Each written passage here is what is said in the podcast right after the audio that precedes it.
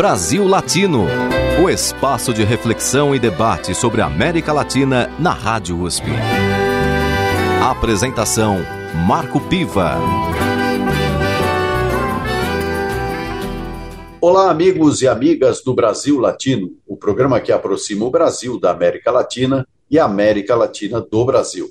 Sempre uma entrevista com temas de interesse do nosso país e do nosso continente. Na edição de hoje, eu converso com Leonardo Wexelf Severo. Ele é jornalista, coordenador da agência Comunica Sul de Comunicação Colaborativa e escreve para o canal Diálogos do Sul e para a Agência Latino-Americana de Informação, a ALAI. Formado em Comunicação Social pela Universidade Federal de Santa Maria, cursou Política e Economia na Escola Julio Antônio Meillá, em Havana, Cuba, e fez pós-graduação em Política Internacional pela Fundação Escola de Sociologia e Política de São Paulo, a FESP. Tem realizado coberturas internacionais e é autor de vários livros sobre países latino-americanos, como Bolívia, Guatemala e Paraguai. Bem-vindo ao Brasil Latino, Leonardo. Muito prazer estar sendo acolhido aqui pelo Brasil Latino, Marco Piva, e um abraço a todos os ouvintes. Vamos começar com o assunto que nos traz hoje para essa conversa, é, que foram as eleições presidenciais no Equador, que aconteceram recentemente com a vitória de Daniel Noboa. Você, como vê esse panorama? Houve uma disputa bastante polarizada. Daniel Noboa teve 52% dos votos e Luísa Gonzalez, a candidata de, do ex-presidente Rafael Correia, 48%. Como é que você vê o cenário pós-eleitoral e quais são as perspectivas que o povo equatoriano pode esperar desse novo governo, que é um governo curto, né? Porque é um governo que vai apenas completar o atual mandato de Guilherme Lasso. Em primeiro lugar, Marco, é importante ressaltar que essa eleição, esse segundo turno, agora no dia 15 de outubro, só ocorreu por conta que as eleições do dia 20 de agosto, as eleições presidenciais e parlamentares, foram feitas baixo um regime de cerco, né? um regime de um estado de exceção, onde havia assassinado um jornalista, né, o Fernando Vicencio, que mentia muito, né, é, dizia que o ex-presidente Rafael Correa protegia o Wikileaks e o Julian Assange, porque o Julian Assange e o Wikileaks tinham informações preciosas que incriminavam o Correia, ou seja, um cara completamente despolitizado e desqualificado, com íntimas relações com Washington. Bom, esse senhor, que era um agente da CIA e era um candidato a presidente, era o quinto colocado nas pesquisas. Esse senhor foi assassinado no dia 8, 9 de agosto, ou seja, antes do processo eleitoral, comprometendo o processo. Por quê? Porque a partir daí toda a grande mídia começou a dizer que, como ele era um inimigo figadal do ex-presidente Rafael Correa, que ele havia sido assassinado pelo partido do, do Correa, pela Revolução Cidadã. A partir disso, a Luísa Gonzalez, que era uma advogada que vinha liderando as pesquisas, e para vencer no primeiro turno precisava de mais de 40% dos votos e 10% de diferença do segundo colocado. Isso ela conseguiu, os 10% de diferença do colocado, mas ela não conseguiu atingir os 40%. Ela fez 33,6%. Por quê? Porque a partir do assassinato do Fernando Vicencio, que foi algo muito mal explicado, o assassino dele, ao invés de ser socorrido ao lado de onde ele havia sido executado, onde ele havia executado o Fernando Vicencio, tinha uma clínica, foi levado para o outro lado da cidade, no hospital onde ele apareceu morto. nenhum dos seguranças dele recebeu um tiro, né? Todos se abaixaram. Ele foi colocado num carro sem blindagem. Então, algo mais do que suspeito, algo incriminatório. Ah, incriminatório. Bom, o que acontece? Existe um segundo turno e aí todos os meios de comunicação em bloco começaram a bater na Luísa Gonzalez. Bom, ocorre então a convocatória de um segundo turno para o dia 15 de outubro. E aí um novo assassinato.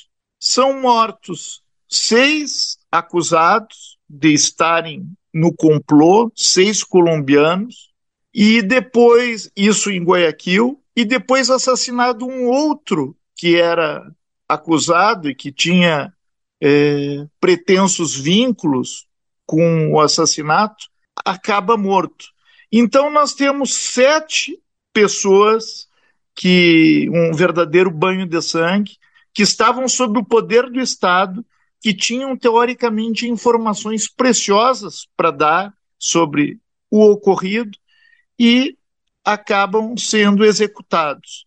A mídia, a todo, toda a grande mídia que pertence ao clã dos Noboa ou tem vínculos íntimos com o clã dos Noboa, Daniel Noboa é dono de é, 5%, junto com o pai dele, o Álvaro Noboa, que foi candidato várias vezes a presidente do Equador e nunca foi eleito, é dono de 5% do PIB do Equador. Então, o que acontece é uma manipulação total e, a partir disso, conseguem, por uma pequena margem de, de votos, foi 51,83 a 48,17, ou seja, não chegou nem a 4% de diferença de votos, consegue ganhar a presidência da Luísa Gonzalez. E agora, como tu bem colocaste, tem um ano e cinco meses para fazer o programa que prometeu, né?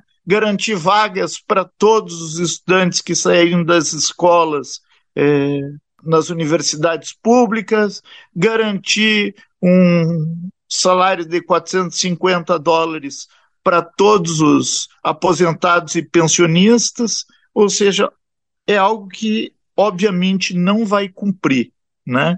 Então, infelizmente, o Equador vai demorar mais um tempinho para se aprumar e reintegrar a sua política nacionalista e vinculada à integração latino-americana.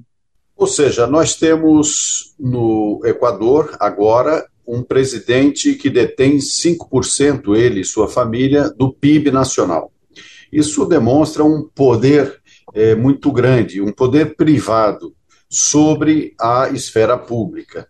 É, essa tradição, que não é muito diferente de outros países latino-americanos, e você que pesquisa muito a América Latina sabe disso. Então, essa conexão entre o poder privado e a mídia comercial, ela é muito comum é, na América Latina. Agora, eu pergunto para você, até que ponto o sentimento de insegurança da população equatoriana pesou para essa eleição, na medida que nós temos é, um cenário naquele país é, bastante permeado pela presença de narcotraficantes, ou seja, grupos, cartéis de tráfico de drogas que se instalaram nos últimos anos no Equador.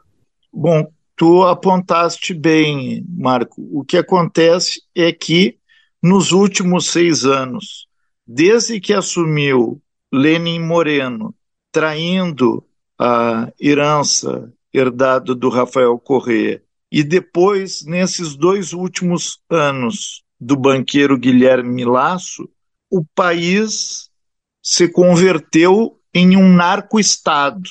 Isso conforme todos os institutos de pesquisa, análises, apontam que houve uma multiplicação de cinco pelos crimes, é, a violência, os assassinatos, houve uma multiplicação de cinco em apenas seis anos, com o Estado estando permeado por estes setores vinculados ao narcotráfico.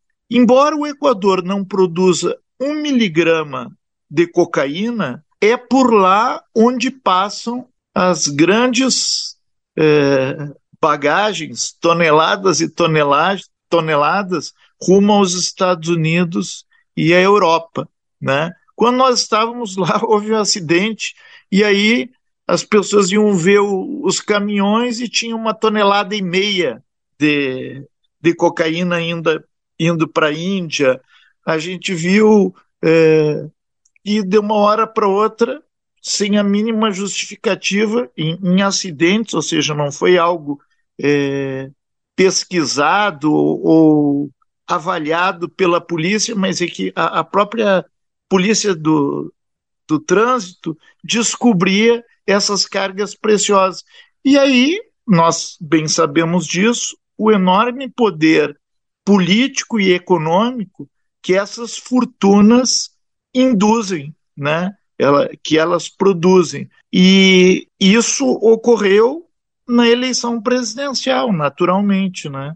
com o assassinato do Fernando Vicencio, que gerou uma comoção nacional, porque por mais que o cara eh, tivesse essa postura política execrável, né? O cara morrer com três tiros na cabeça, quando ele estava justamente fazendo algumas denúncias em relação à influência de traficantes, dá uma dimensão do, do jogo duro que, que é. Então, eu acho que pesou essa questão da insegurança, porque o Noboa ele vendeu a imagem de que passaria para o país uma maior segurança, um, uma mão dura, coisa que nós sabemos que não vai ocorrer. Né? Primeiro, porque o que nós combatemos a criminalidade é gerando emprego, é desenvolvendo o mercado interno, é fortalecendo o papel do Estado, é garantindo educação e saúde pública. E isso, infelizmente, o que está por trás da campanha do Noboa e dos seus intuitos é justamente a privatização e a desnacionalização dos setores estratégicos, o que vai diminuir a capacidade de intervenção do Estado e, com isso, a incapacidade né, da, da polícia de poder é, se chocar contra essa verdadeira bola de neve que vai ocorrer com a desigualdade social, né? o desemprego. Na edição de hoje do Brasil Latino, eu converso com o jornalista Leonardo Excel Severo, coordenador da Agência Comunica Sul de Comunicação Colaborativa e que tem acompanhado os processos políticos na América Latina. Você está ouvindo Brasil Latino, o espaço de reflexão e debate sobre a América Latina na Rádio USP. A apresentação Marco Piva. O nosso tema de hoje é o Equador e as perspectivas para este país latino-americano. Aliás, Leonardo, quero registrar também que nessa longa trajetória profissional que tenho com a América Latina, também em algum momento estive muito presente na ALAI, é, tanto na sua construção quanto no seu desenvolvimento. E é uma satisfação conversar com quem é, leva adiante esse projeto tão importante, assim como é também a Agência Comunicação de Comunicação Colaborativa, e que eu quero aproveitar exatamente esse espaço para que você explique e fale um pouco para os nossos ouvintes como é que funciona a Agência Comunicação. Há 11 anos, nós tivemos um convite na época do governo de Hugo Chaves, para acompanhar o processo eleitoral. Então, por iniciativa, inclusive, do companheiro Miro, Altamiro Borges, do Barão de Tararé, fez o convite para que a gente acompanhasse de perto. Né? Nós juntamos profissionais, eu eh, sou repórter internacional também do Jornal Hora do Povo, companheiros da CUT, companheiros da Diálogos do Sul, companheiros do Brasil de Fato na época, companheiros da Carta Maior, e fizemos um pool, que é como nós funcionamos até hoje. Ninguém recebe, por assim dizer, da Comunicação, né? Nós somos cedidos pelos nossos é, meios de comunicação para fortalecer, para trabalhar em rede e a partir desse trabalho em rede nós potencializarmos nossa ação. Então nós temos um jornalista que me acompanhou agora no caso do Equador, o companheiro Caio Teixeira, que é um veterano da área do jornalismo de, do setor judicial. Temos companheiro Felipe Bianchi, que é do, do Barão de Itararé, a companheira Vanessa Martina Silva, da Diálogos do Sul, que estão, inclusive, na Argentina, acompanhando o processo eleitoral.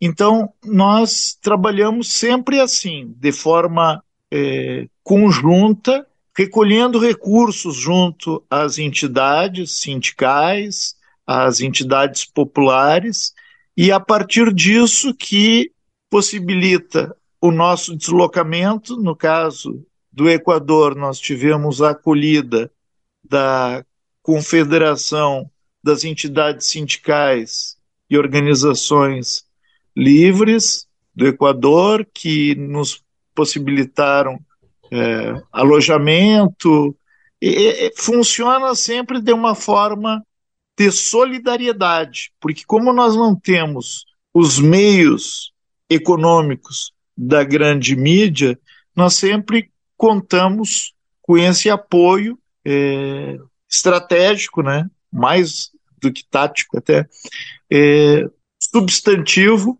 para que a gente possa executar um trabalho de qualidade, viajando por várias cidades, conhecendo de perto, ouvindo as pessoas. Bom, mas voltando agora ao Equador, depois que você explicou o funcionamento da agência Comunicação de comunicação colaborativa, que aliás aproveito para dar uma dica aos nossos ouvintes que podem colaborar com os projetos de cobertura que a agência faz é, dos processos políticos na América Latina. Mas falando agora novamente sobre o Equador, a impressão que dá é que a polarização ela é um cenário bastante comum em vários países latino-americanos e não foi diferente na eleição no Equador. A diferença foi uma diferença bastante pequena, de 4% dos votos, num universo aí de 13 milhões de eleitores, sendo que é, a possibilidade de uma estabilização ou de uma estabilidade política, digamos assim, vai depender muito da capacidade não só do novo presidente em governar, mas também da própria oposição em fazer uma oposição que possa trazer um cenário um pouco mais propositivo. Como é que você vê agora é, a posição da Luísa Gonzalez e do seu movimento Revolução Cidadã na medida que esta é a segunda derrota é, de Rafael Correia, digamos assim, que é o inspirador desse movimento. Em primeiro lugar, é importante resgatar que o Rafael Correia, que é a principal liderança, indiscutivelmente, do Equador, se encontra num exílio político, na Bélgica, né? Ele está perseguido em seu próprio país. A forma que o Rafael Correia tinha de influenciar mais objetivamente num comício era intervir via internet, né? Então, ele não estava ali presente de carne e osso, as pessoas não estavam abraçando, sentindo o seu cheiro, olhando olho no olho, né? Então, esse é um primeiro problema.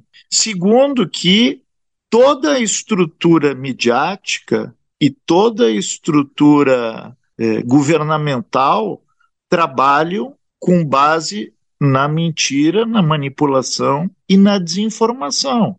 Vamos pegar, por exemplo, que o Noboa ele é responsável por uma, entre aspas, república de bananas. O Equador é o principal exportador de bananas do mundo. E que nas bananeiras não existe organização sindical, por exemplo, porque todas as pessoas que ousam divergir, defender direito à jornada de trabalho, é, denunciar esforço repetitivo, qualquer problema desse, baixos salários, né, ou salários de escravidão, essas pessoas são executadas, são mortas, aparecem mortas. Então, não existe num universo de cerca de 2 milhões de trabalhadores, nós temos 200 mil com carteira assinada, por assim dizer, e os demais, nenhum tem direito. Então, nós temos uma lógica antitrabalhador, antipopular, de profunda perseguição. Então, a, o grande desafio que a Luísa Gonzalez e o, e o seu movimento vão ter é justamente dar elementos de que as pessoas se insurjam, não dobrem a espinha, né, é, elevem a voz e se articulem. Nisso, a questão da comunicação vai cumprir um papel chave, fundamental. Agora, no processo eleitoral, o Revolução Cidadã também teve ou obteve maioria dos congressistas. Em que ponto isso pode pesar favoravelmente a essa oposição eh, mais propositiva e que, de certa forma, resgate o papel que Rafael Correia teve é, nos seus governos? É, eu, eu não tenho dúvida. Dos 137, eles conseguiram 52. E o movimento do presidente atual eleito, o Daniel Noboa, teve 14. Ou seja, ele tem o triplo do ponto de vista de representatividade. Né? Quem tem os, a segunda força política é o Carlos Zurita, que era o candidato do Fernando Villavicencio, que foi assassinado e colocou no lugar dele, é, o, o, partido colocou o, o Zurita, que fez 29. Então, é não apenas a maior força política, como é incontestavelmente a maior força política. Acho que vai ter uma posição propositiva, né? É, eu estive no discurso da, da Luísa, ela disse o seguinte: ó, nós vamos estar juntos justamente para garantir que essa promessa de que todos os estudantes que saiam do segundo ano vão ter vaga na universidade pública e de que todos os aposentados e pensionistas vão receber os seus 450 dólares, salário mínimo, vai ser cumprida. Da mesma forma que nós vamos estar com o nosso movimento mobilizados para impedir qualquer privatização dos setores estratégicos. Então, eu acho que existe uma compreensão muito clara do ponto de vista do Revolução Cidadã e o processo de crescimento econômico se dá pelo fortalecimento do mercado interno, se dá pelo aumento do salário mínimo, se dá a partir da redução da taxa de juros, ou seja, e a partir da industrialização. Algo que nem de longe, mas nem de longe, Daniel Noboa e o seu pessoal é, avalia como necessidade, é, porque tem uma concepção pequena, né, tacanha, que é justamente para tocar as suas empresas. Tem, como eu falei, 5% do produto interno bruto, mas nada vinculado à industrialização, à ciência e tecnologia, à informação, algo que a Luísa contemplava no seu programa. Agora, Leonardo, nosso tempo está quase esgotado, mas eu não gostaria de deixar de te perguntar uma característica do Equador, do ponto de vista da sua economia, que foi a dolarização, ou seja, o dólar é a moeda oficial do Equador. Até que ponto isso representa um, uma, uma debilidade ou representa uma oportunidade? É, é mais do que uma debilidade, né, é uma catástrofe, porque acaba o país sem ter autonomia, sem ter soberania, sem ter independência. Vive uma fragilidade imensa, porque o país não pode é, emitir moeda própria, né? E isso faz com que, inclusive, com que até depois de que a, a Luísa falou em pegar recursos das reservas cambiais para impulsionar o mercado interno, para estimular o crescimento, né? O Daniel Noboa, não nas mesmas é, quantidades, mas admitiu essa possibilidade também. No outro dia, toda a grande mídia veio batendo de pau, ou seja, dizendo que esse não era o caminho, que isso fragilizava a economia equatoriana, que isso é, pegava mal diante dos Estados Unidos e, e, e para quem tinha dólar. Então, é uma fragilidade que o próprio governo vai ter, o próximo governo vai ter, ou os próximos governos terão, porque é um país extremamente pequeno, né? Então, vai depender do acordo com o Mercosul, com o Unasul, com a China, com os BRICS, né? Brasil, Rússia, Índia, China e agora todo esse turbilhão de países que querem se somar conosco em montar uma alternativa que fuja dessa dependência da moeda, principalmente no momento em que o dólar cada vez mais a partir desse flanco que abriu aí com a guerra na Rússia e com e a guerra da Israel contra os palestinos vai ficar cada vez mais fragilizado, né? É o que eu penso. Muito bem. No Brasil Latino de hoje, eu conversei com o jornalista Leonardo Excel Severo, coordenador da Agência Comunica Sul de Comunicação Colaborativa e autor de vários livros sobre países latino-americanos. Leonardo, agradeço muito a sua participação no Brasil Latino hoje. Muito obrigado, Marco. Vamos fortalecer essa nossa unidade, nossa aliança rumo à integração latino-americana. Nosso norte ao sul. Terminamos por aqui mais uma edição do Brasil Latino. Nosso programa tem a produção de áudio de Benê Ribeiro, produção de Alexandre Veiga, assistente de produção Ítalo Piva e curadoria musical Carlinhos Antunes. Você pode ouvir todas as edições do Brasil Latino em formato de podcast em soundcloud.com brlatino e também nas principais plataformas de áudio. Acompanhe conteúdos exclusivos na nossa página no Facebook. Basta procurar por Brasil Latino. E se quiser falar com a gente, escreva para ouvinte@usp.br, repetindo ouvinte@usp.br. O Brasil Latino fica por aqui e eu espero sua audiência em nossa próxima edição. Um abraço latino-americano e até lá. Você ouviu Brasil Latino, o espaço de reflexão e debate sobre a América Latina na Rádio USP. Apresentação Marco Piva.